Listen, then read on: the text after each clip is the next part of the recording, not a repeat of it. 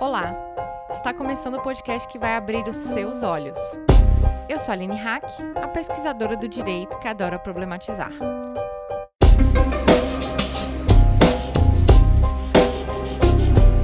Antes de mais nada, como sempre, quero agradecer aos nossos apoiadores e apoiadoras. Vocês são incríveis. É com a ajuda de vocês que o nosso projeto se torna possível e independente. Quem apoia o Olhares tem um espaço cativo no nosso coração e, além desse agradecimento, ainda recebe quinzenalmente uma newsletter feminista feita pela nossa jornalista colaboradora, Nayara Machado. Se você quiser participar desse bonde feminista, é só entrar lá no padrim.com.br barra olhares. Se você não tiver como ajudar a gente financeiramente, você também ajuda nosso projeto a crescer, indicando o nosso episódio nas redes sociais e para suas amigas, irmãs, mães, tias. Estamos em todos os agregadores de áudio e no nosso site você consegue, além de ouvir os episódios, ler textos feministas incríveis feitos pela nossa equipe colaboradora. É só acessar olharespodcast.com.br. Estamos na reta final de 2020 e, como todo ano, neste episódio começa a série Ativismo na Web, uma ação dentro dos 16 dias de ativismo pelo fim da violência. Você conhece a campanha do Novembro Laranja? Novembro Laranja é uma campanha internacional pelo fim da violência contra mulheres e meninas. Aqui no Brasil tem início dia 20 de novembro e vai até o Dia Internacional dos Direitos Humanos, dia 10 de dezembro. Aqui no Olhares, nós buscamos produzir episódios alinhados com esse tema da campanha na época e, pelo que temos acompanhado, né, falta espaço para discutir tantas intersecções. Depois da campanha, nós entraremos de férias. Nossa equipe precisa descansar e também precisaremos desse tempo para planejarmos 2021 cheio de episódios maravilhosos para você, ouvinte. Então, a gente faz esse convite. Além de ouvir e divulgar os episódios, durante os 16 dias de ativismo pelo fim da violência contra a mulher, crie, compartilhe, interaja com esse tema. Sugerimos o uso da cor laranja nas redes e o uso das hashtags Ativismo na Web e hashtag Novembro Laranja. E para começar essa série de três episódios, vamos falar de algo que tem tudo a ver com esse ano: saúde pública. E como todo assunto novo, nós faremos uma introdução sobre o tema para depois ligá-lo às mulheres e dizer como é que ele tem tudo a ver com essa questão dos 16 dias de ativismo pelo fim da violência e também com o feminismo.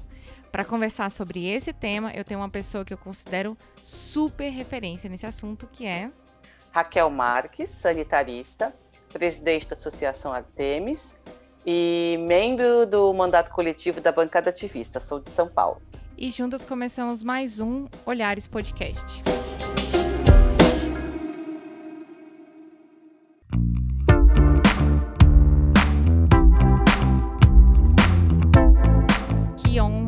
Raquel Marques no Olhares. Gente, Olhares 2020 tá muito fino, gente. Tá muito fino. Raquel, você é sanitarista, defensora aí das mulheres dentro da área de saúde pública. E tá sendo um prazer é, estar com você aqui. A convite, é, a convite não, é, com indicação da Ilka Teodoro, que, é, que também é uma participante frequente aqui do Olhares, né? Já participou sobre política, já participou sobre aborto e agora temos Raquel Marques, que é parceira na Artemis aí, da, na, na discussão da, da saúde sexual da mulher, na questão da violência obstétrica, né, de direitos da mulher dentro da saúde. Raquel, eu não tenho palavras aqui para agradecer, então vamos direto ao episódio é, para a gente conseguir é, economizar aqui o verbo um pouco, porque nós temos muitas perguntas e muitas dúvidas para tirar aqui nesse episódio, né? Então você falou que é sanitarista. É, você poderia explicar para os nossos ouvintes o que, que significa ser sanitarista? O que, que a gente pode começar a conversar dentro de uma perspectiva de saúde é, para as mulheres? tá? Sanitarista é toda pessoa que trabalha em defesa do sistema de saúde, né? Eu sou programadora de computadores de formação e fui fazer depois mestrado em saúde pública na USP e doutorado na medicina, né? Falei assim, nossa, pode fazer doutorado em medicina sem ser médico? Pode. E fui pesquisar então o sistema de saúde. Meu recorte foi a saúde reprodutiva das mulheres no mestrado, no doutorado, mas enfim, sempre o sistema de saúde. E o que, é que nós poderíamos falar de saúde pública em contexto de Brasil é, e no contexto das mulheres hoje? O contexto do Brasil é um contexto muito especial no mundo. É, além do Brasil, somente Canadá e Reino Unido são países que têm sistemas públicos tão grandes quanto nossos, né, assim, públicos e gratuitos e universais. Só que o nosso país é ainda mais complexo pela extensão territorial. O Canadá também é grande, mas as pessoas estão mais concentradas e pela disparidade de renda e perfis de desigualdade. Né? A saúde ela é muito influenciada pelas desigualdades que nós chamamos de marcadores sociais é, de saúde. É, tudo isso torna o nosso sistema de saúde muitíssimo mais complexo.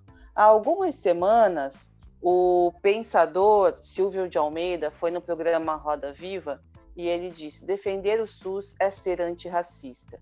E eu diria também, parafraseando o Silvio, defender o SUS é ser feminista, né? Porque antes do SUS, o SUS é criado depois da Constituição de 88, após uma luta ferrenha dos movimentos populares que conseguiram na Constituição colocar a saúde como um direito no artigo 5 é, é, a única Constituição no mundo que garante né, saúde como um direito, é, é algo ainda hoje muito arrojado, e antes disso o que nós tínhamos era o INAMPES, como assistência à saúde, somente para trabalhadores com carteira assinada né? Então, todas as pessoas que não tinham carteira assinada, que eram idosas, não tinham emprego formal, ribeirinhos, caiçaras, é, pessoas que trabalhavam na, na, área rural, mulheres que tinham eram donas de casa, enfim, todas essas pessoas eram consideradas indigentes. Elas não tinham acesso a nenhum suporte de saúde e encontravam alguma acolhida ou nas faculdades de medicina onde trocavam né, a possibilidade de exploração dos seus corpos para estudo é, em troca de algum tratamento, ou então em santas casas de misericórdia, né, cujo objetivo era esse, oferecer misericórdia a algumas pessoas que estavam é, numa situação muito, muito difícil e deplorável. Mas a regra era as pessoas sofrerem né, sem nenhum tipo de assistência. Então o SUS ele chega é, garantindo o mínimo de dignidade para todos, porque não existe cidadania sem saúde, né? E isso para as mulheres é ainda mais especial, porque é, nos proporcionou, por exemplo, uma redução grande na mortalidade materna, embora o Brasil ainda tenha uma taxa de mortalidade materna vergonhosa, de 65 mortes maternas a cada 100 mil nascidos vivos, quando o ideal, entre aspas, seria em torno de 13 é, reduziu muitíssimo, muitíssimo a mortalidade infantil é, e uma série de outras condições de saúde. Sem contar que a mulher, no arranjo social que nós temos, é a responsável primária pelo cuidado dos deficientes, dos idosos, dos doentes, das crianças.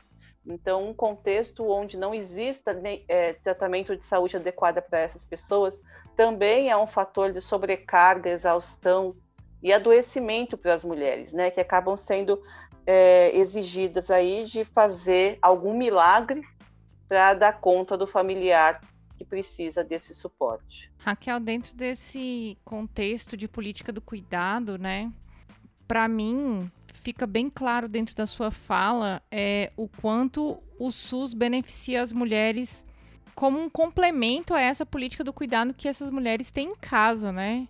É, porque é, a gente tem observado muito, né?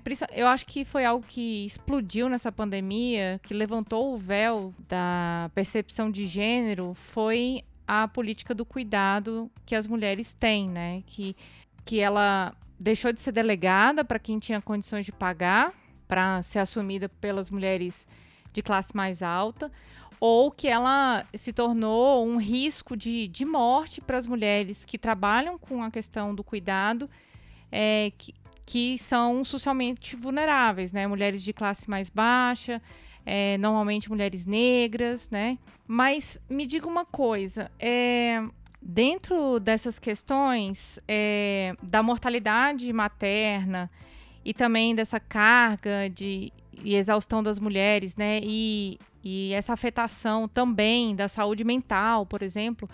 Existe alguma perspectiva dentro da, da questão de gênero que a gente poderia aumentar? Isso isso se apresenta de forma mais acentuada quando as mulheres são negras, quando as mulheres são periféricas, peri é, são mulheres rurais, porque isso mudou na Constituição, garantiu um direito à saúde a essas mulheres, mas como, como tem sido da Constituição até hoje? É, como eu disse, né, a saúde é fortemente influenciada pelo ambiente. Raça, classe, local de moradia e escolaridade. Quando nós vamos é, estudar o perfil do adoecimento, ela sempre tem recortes, né? É, que mostram que o perfil socioeconômico, biológico, genético, ele determina muito o quanto essa pessoa vai ter de saúde ou o quanto essa pessoa vai ter de doença. Nessa pandemia, a gente viu, por exemplo, o quanto a condição de moradia era é, uma forte influência no adoecimento e até risco de morte por Covid-19 é, bairros mais periféricos, com situações mais inadequadas de saneamento básico ou mesmo de condições de moradia muito aglomeradas, foi onde nós encontramos uma taxa muito maior de contaminação e complicações. Além desse fator, né, do adoecimento em si, nós também temos uma outra relação é, que envolve gênero, classe, raça, que diz respeito à violência institucional. Então, mesmo quando essas pessoas encontram os sistemas de saúde, elas acabam sofrendo processos, processos que decorrem dos preconceitos sociais que os trabalhadores da saúde internalizam ou até mesmo dificuldades nos processos que excluem essas pessoas do atendimento. Então, na violência obstétrica, por exemplo, há muito mais violência contra mulheres, pobres, mães de muitos filhos, jovens, negras, portadoras de HIV, usuárias de droga, moradoras de rua, porque há uma carga de preconceito social que acaba existindo também nos trabalhadores que atendem essas pessoas e que é, se manifesta no atendimento prestado. Então, isso se reflete em mais riscos, por exemplo, de morte por hipertensão e eclâmpsia no caso de mulheres negras, que é uma coisa facilmente evitável, ou menor, menos analgesia oferecida a mulheres negras também, porque há uma crença de que mulheres negras são mais resistentes à dor, enquanto mulheres brancas precisam de mais analgesia por serem mais delicadas e frágeis. Né? Então, os estudos qual e quant, eles vêm mostrando que classe, raça, gênero influenciam no desfecho do atendimento, inclusive não só da ponta do paciente, mas se o cuidador é negro, o paciente negro tende a ter melhor é, resultado no tratamento. Né? Então, são questões complexas que vale a pena nós olharmos com cuidado essas dinâmicas sociais que se reproduzem né, no, no atendimento à saúde. E dentro dessa perspectiva, Raquel, para a gente fechar esse bloco com aquela provocação que faz tudo isso ter um pouco mais de sentido também dentro da, do que a gente quer defender, né? Você acha que algum que, que as políticas públicas de saúde elas são pensadas considerando esses marcadores sociais? Sim, o SUS é sensível a esses marcadores sociais. Tanto que nós temos políticas específicas para a população negra, a política específica de saúde da mulher, política específica da população LGBT, é, política de indígenas, quilombolas e ciganos. Existe essa sensibilidade.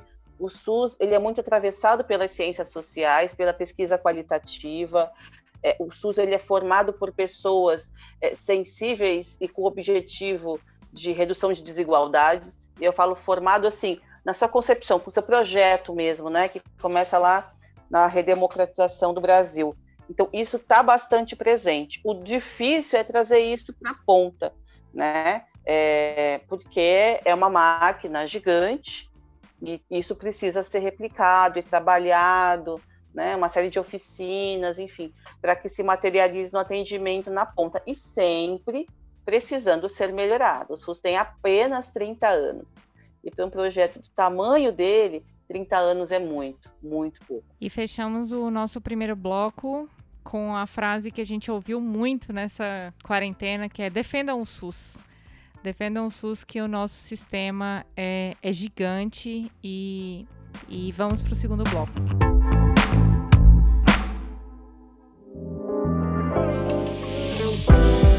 Começando o segundo bloco, você falou muito do SUS e eu fiquei lembrando é, dessa situação do Covid, né? A gente falar um pouco, vamos falar um pouquinho desse ano, esse ano de quarentena, que tanto se falou sobre o SUS, né?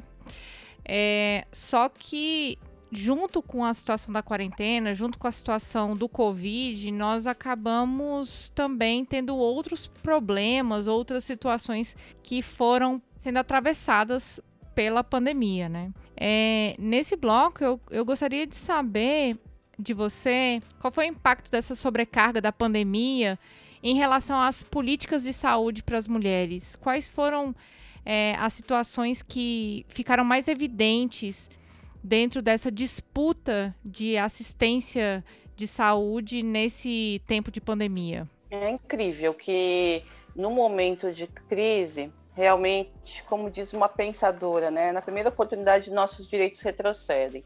E na primeira oportunidade, começou a pandemia, uma das primeiras iniciativas que aconteceram em todo o Brasil foi suspensão de serviço de aborto legal. Porque estamos em pandemia, não conseguimos fazer aborto legal. Segunda questão foi impedimento de acesso de acompanhantes e doulas nos partos. Então, lutas históricas das mulheres foram interrompidas uh, abruptamente pela desculpa da pandemia. Né? Na verdade, a pandemia veio ser um grande e conveniente é, ponto para que incômodos fossem resolvidos. Nós conseguimos voltar com esses serviços, voltar com esses acessos. Em alguns lugares, em alguns lugares ainda está difícil, mas a Defensoria Pública, o Ministério Público, enfim, atuaram para poder restabelecer esses direitos, mas é, é, muito interessante observar né, que tem coisas que não estão dadas, porque você não suspende todos os serviços, mas aqueles que são mais incômodos são os primeiros a serem extintos. Depois, é, há uma questão secundária mais importante, pouco lembrada, mais importante, que foi a suspensão de uma série é, de serviços para realocação dos profissionais no atendimento à Covid.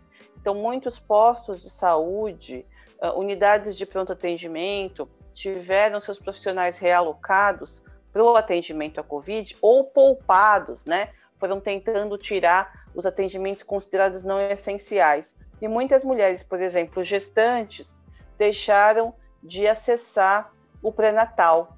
E isso é uma questão muito importante. Nós tivemos informações sobre o número de mulheres que morreram em decorrência da Covid, grávidas e, e puérperas, que morreram em decorrência da Covid. Nesse ano, e o Brasil é, é, teve um número alarmante, 80% dessas mortes no mundo aconteceram no Brasil, mas nós não temos o número, aliás, os dados todos da Covid estão muito trancados em todas as esferas governamentais. A transparência também foi suspensa né, durante essa pandemia.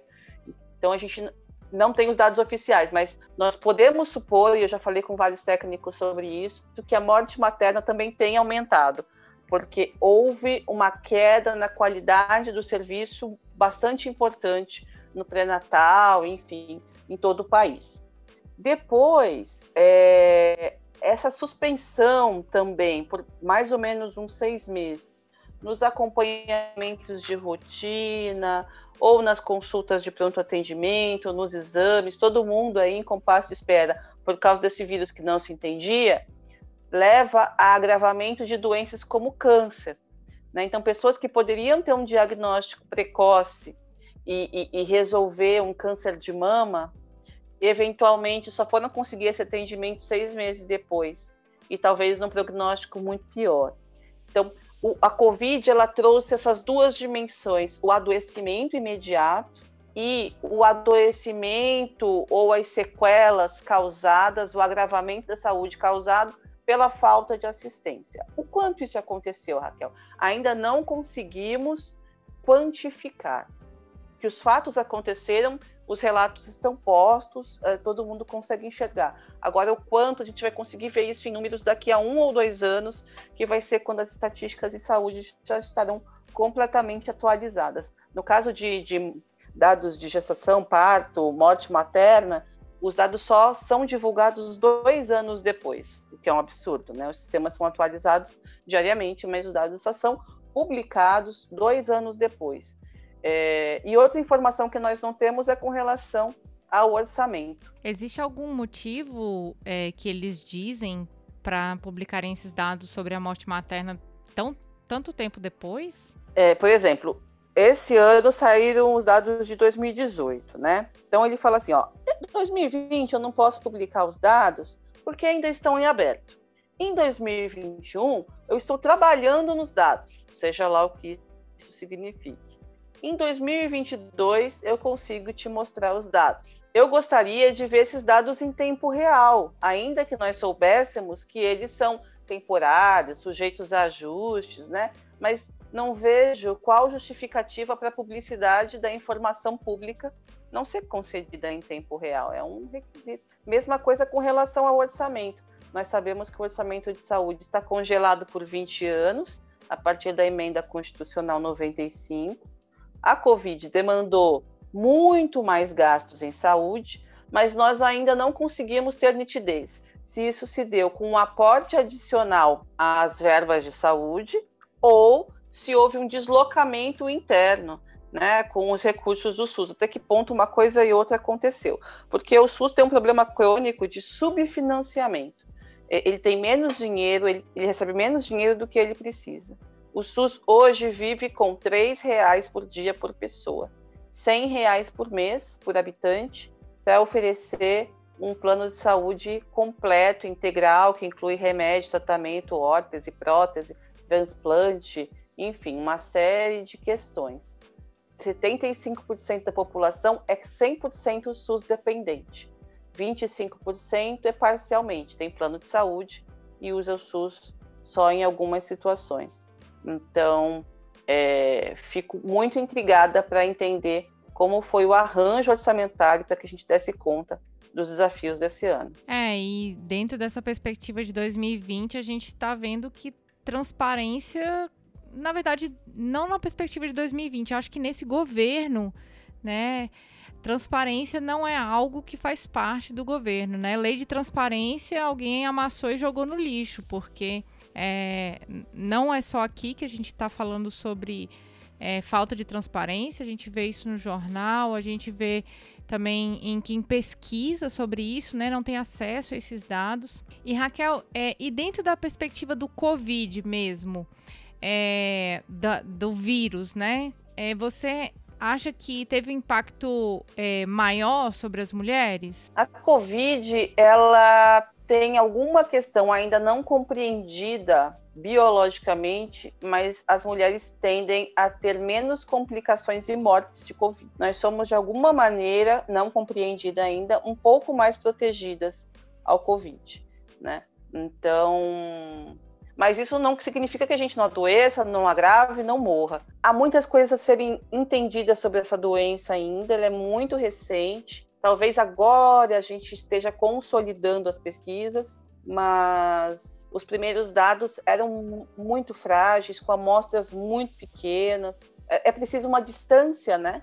Para que exista uma quantidade de amostras e um tempo de análise para que se possa fazer afirmações mais consolidadas. Acredito que fazendo um ano do vírus, agora nesse final de 2020, nós consigamos é, ter respostas mais confiáveis. É, faz todo sentido. É, pensar dessa forma. E tudo feito na correria, né, traz também é, essa, essa insegurança, né, tanto tanto para a pesquisa em si, né, para esses dados, igual você falou, mas também para aquilo que a gente quer construir, né? De ter um tempo hábil também para fazer as perguntas certas, né? Fazer perguntas certas, buscar respostas, porque a gente não chega nas respostas certas se a gente não fizer as perguntas certas, né? É, você falando sobre essa questão das mulheres, não, ainda não sabemos porquê, né?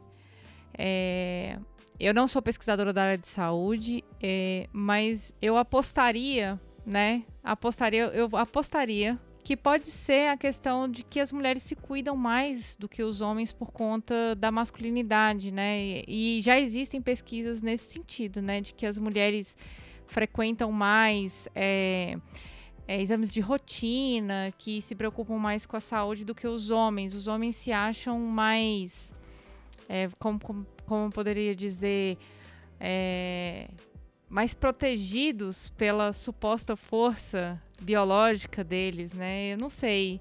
É, isso faz sentido ou eu, eu, ou eu tirei isso de algum lugar que eu não sei? Em algumas doenças isso faz sentido, sim. Eu também não sou uma pessoa da, da pesquisa de, de balcão, né, clínica, sou uma pessoa que estuda o sistema de saúde, mas pelo que eu pude ouvir dos profissionais mais próximos da clínica, da patologia, da pesquisa, enfim, talvez tenha relação com alguma questão dos nossos hormônios, é muito mais biológico, não seria alguma coisa social, né? O, o, o desdobramento da doença, que é uma doença rápida, né? É, acontece de modo diferente nas mulheres de maneira geral. Assim como parece ter alguma característica genética que algumas famílias são mais é, é, suscetíveis a, a agravamento e morte do que outras. Então, tem alguns núcleos familiares que morrem três, quatro, cinco pessoas, e outros as pessoas pegam e não morrem. Então, parece também que isso tem alguma relação com genética, é, mas são muitas perguntas, e a ciência tem seu tempo. A gente está querendo falar de vacina sem saber se há imunidade e de quanto tempo, né? É, é preciso que a gente tenha maturidade, paciência, pé no chão para receber as respostas certas no tempo delas. Não dá para apressar certas coisas por mais rápido que a gente queira andar, né? Não dá para pegar e querer falar que era uma gestação de um mês. Uma gestação leva nove meses.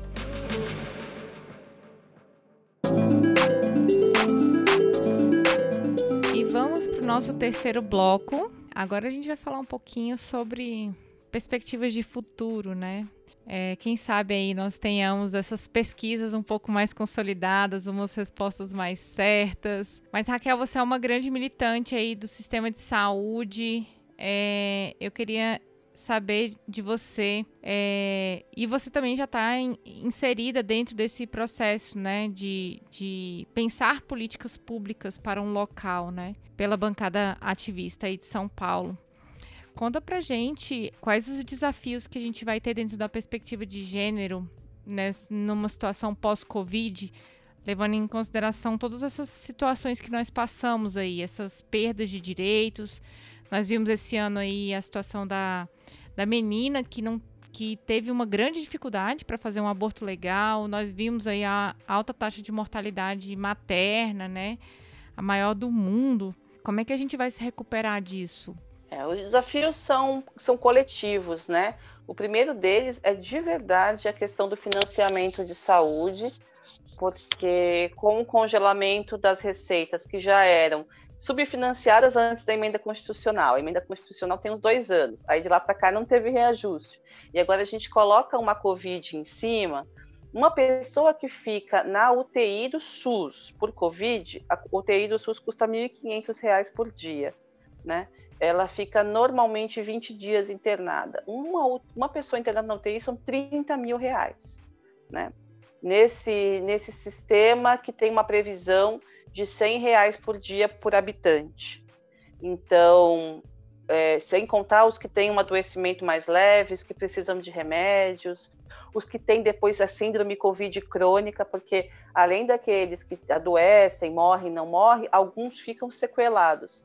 Não sabemos se permanentemente ou por algum período, mas danos neurológicos, danos cardíacos, é, danos pulmonares, e inclusive há uma pesquisa que eu li essa semana que fala de problemas de impotência sexual.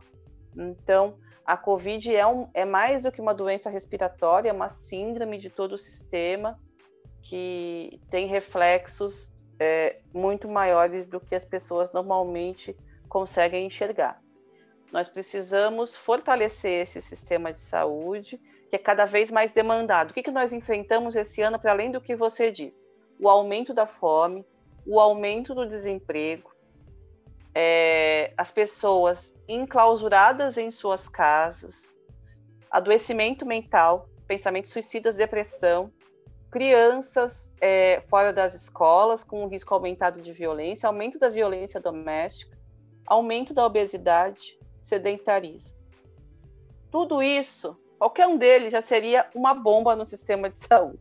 Quando a gente pensa tudo isso junto, no Brasil inteiro, em toda a população, é, não há saída para nós sem uma priorização da saúde, sem que essas pessoas todas tenham acesso à saúde mental, a tratamento, a acolhimento.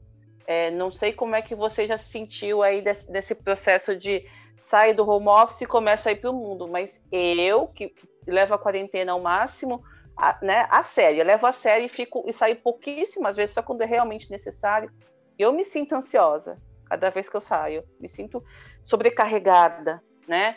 É, a gente, enfim, saímos abalados dessa experiência, estamos, é, né? então é preciso considerar tudo isso. E é investimento em saúde. Você falando de sobrecarga, né? Interessante que hoje, hoje mesmo, olha que, que ligação. Hoje mesmo eu gravei um stories no Instagram falando que sobrecarga foi a palavra de 2020, né? E nós mulheres já somos muito sobrecarregadas, né? Eu também estou cumprindo a quarentena bem direitinho. Eu já trabalho em casa desde 2018. Desde o segundo semestre de 2018 eu trabalho em casa em regime de home office. Porque eu sou advogada, eu, os processos são digitais, então eu eventualmente tinha que sair para atender alguém, né? E também com a produção de conteúdo digital. Ainda mais, cada vez mais envolvida com a, com a questão da produção de conteúdo digital a gente acaba trabalhando muito em casa também, mas eu gravava presencialmente com todas as mulheres, né?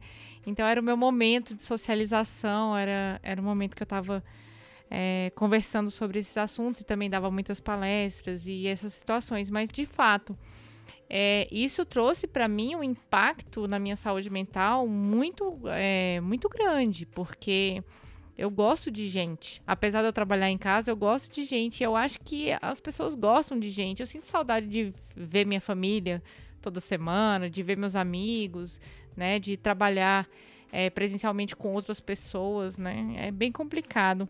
E essa questão da priorização da saúde é uma, é uma perspectiva muito ampla, né? Você falando sobre a questão, sobre essas questões que são questões tão delicadas, né? Questões que envolvem uma atenção super especial, a questão é, da fome mesmo, é, que foi algo que fica muito evidente, né? Dentro do, da, da, da questão da precarização de acesso ao trabalho, né? E pessoas que vão a, é, acabam vivendo em situação de rua por causa de falta de acesso ao trabalho é, são despejadas, né? É, isso, isso porque nós estamos falando aqui também de uma perspectiva é, urbana, né? Quando vai para a perspectiva rural, às vezes até se agrava um pouco mais, né?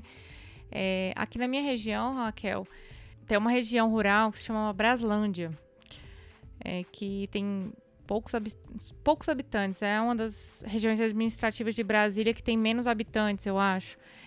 Porque é uma região rural. E foi feita uma análise um tempo atrás. Eu estava conversando com uma pessoa da saúde é, de lá e falaram que muitas mulheres lá é, morrem porque não conseguem ir ao posto de saúde, porque é longe da casa delas, né? Porque é a região rural, às vezes elas não têm quem as leve. E essas questões de saúde para as mulheres ribeirinhas, para as mulheres é, de povos tradicionais, é, comunidades indígenas que já tinham uma, um acesso ao sistema de saúde também de uma forma muito limitada, eu acho que até se agravaram um pouco mais nessa situação de pandemia, né? Se agravaram, e não só na pandemia, mas na própria gestão do governo federal. Então, é, é, eu, eu tenho acompanhado bem de perto, por exemplo, a saúde indígena, e houve muito desmonte da saúde indígena, assim como o próprio Ministério da Saúde foram colocados militares em áreas indígenas onde historicamente, né, eram eram eram chefiadas lideradas por indigenistas, pessoas que conhecem a diversidade de costumes, de necessidades, de idiomas, enfim, das especificidades dos povos indígenas.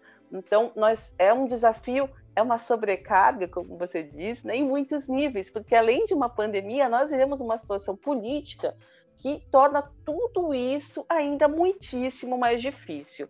É, o problema de saúde nosso é, antes de tudo, um problema político. A crise da nossa pandemia é, antes de tudo, um problema político, porque as decisões políticas que foram tomadas e são tomadas, elas, elas, elas jogam gasolina na fogueira. Né? Uma crise que já é bastante desafiadora, que já seria difícil em qualquer circunstância, toma dimensões de um incêndio por todo o país descontrolado, né? Então, é isso, é antes de tudo uma crise política. E dentro dessa perspectiva, Raquel, quais eram os direitos que nós mulheres estávamos buscando dentro das políticas de saúde que foram paralisados por conta da pandemia e que se tornaram ainda mais dificultosos de serem alcançados? Então, as mulheres, elas são a massa dos movimentos de base. É, convido vocês a, a, participarem dos conselhos municipais de saúde, os conselhos da unidade básica de saúde, do posto, enfim. Vocês vão ver que em todos esses espaços, praticamente todas as pessoas que estão lá são mulheres.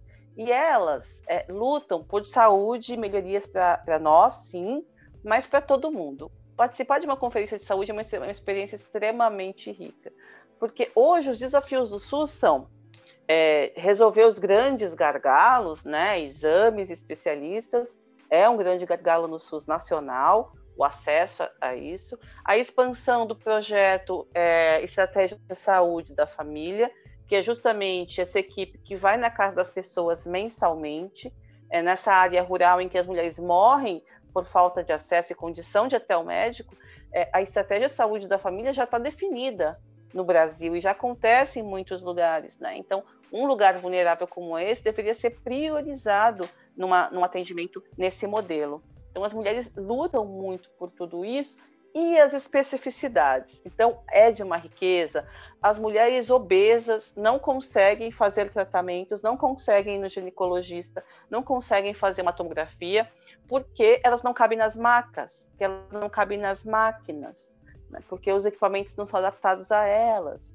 As mulheres é, com deficiência auditiva precisam de pessoas que falem Libras, né? Então, é, é, essa riqueza, essa diversidade da sociedade brasileira é o que está na luta das mulheres em todos os lugares, porque nós somos muitas, né? É, nós somos muitas nessa diversidade de classe, de raça, mas também é, de constituição física, é, de experiências de vida, as mulheres em situação de prostituição têm demandas específicas, as mulheres presas, elas têm um projeto de saúde específico para elas, é, é, muito bonito. Precisamos é, nos aproximar e construir juntas essas políticas, porque não há gabinete nenhum, de ministério nenhum, ou de deputado, senador, presidente nenhum, que dê conta de compreender e dar soluções para tantas demandas. Só nós mesmos, presentes na luta, e falando sobre o que precisamos é que vai fazer o sistema ser único, integral, universal de verdade. Nossa, eu tô até arrepiada aqui. então, depois da gente conversar e ser inspirada pela Raquel aqui nesse episódio e, e deixar essas provocações, né, a respeito da questão da saúde, é, vamos para o nosso bloco de indicações. Música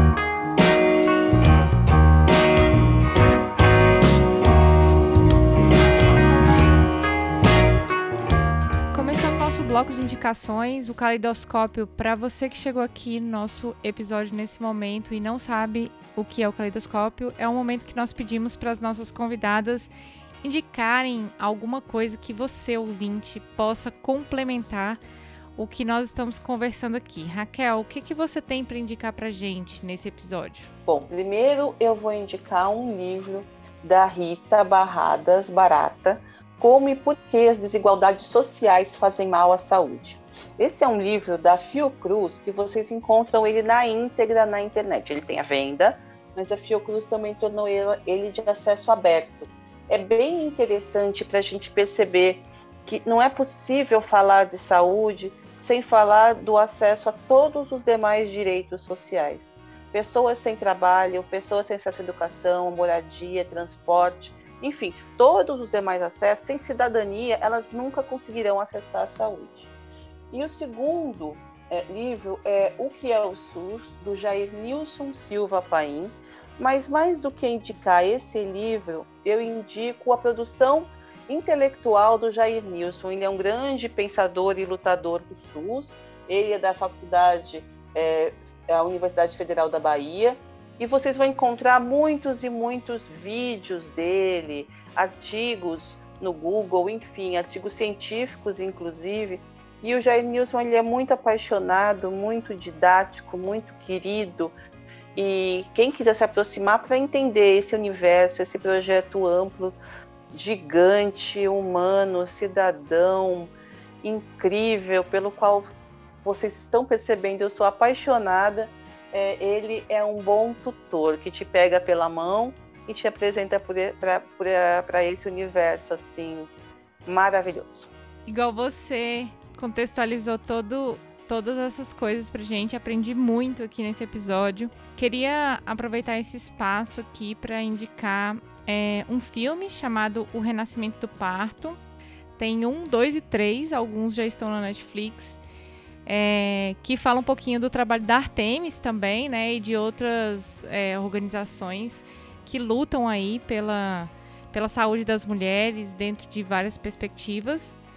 Vou indicar também é, o livro da Kaira Lima, que é A Dor Mais Doída, Relatos de Violência Obstétrica, da editora Cultura que conta é, uma perspectiva é, de, de violência obstétrica, que como ela se apresenta, né? Tem, é, um, é um diálogo bem interessante, é um livro bem curtinho, lê bem rapidinho. E queria agradecer você, Raquel, por vir aqui no Olhares, nessa correria que você tá de, de campanha. Queria que você pudesse dizer para os nossos ouvintes onde é que a gente encontra você, onde é que a gente pode conversar com você, te encontrar e, e ter acesso a, a essas, essas pautas que você luta. Aline, você e qualquer pessoa consegue me encontrar nas redes. O meu arroba é sempre o mesmo, arroba Raquel Marques SP, no Twitter, no Instagram, no Facebook, no TikTok.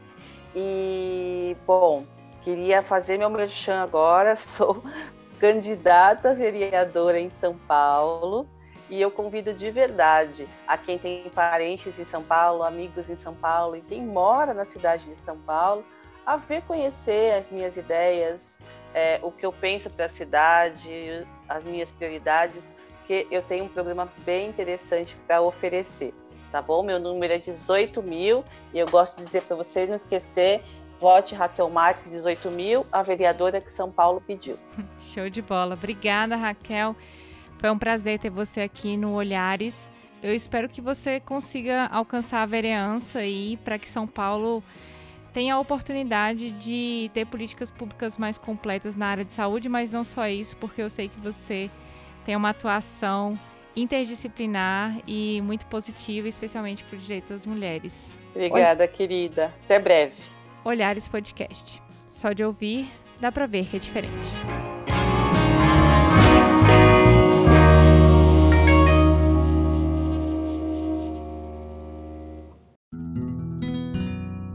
Esse podcast é uma produção Caleidoscópio Digital.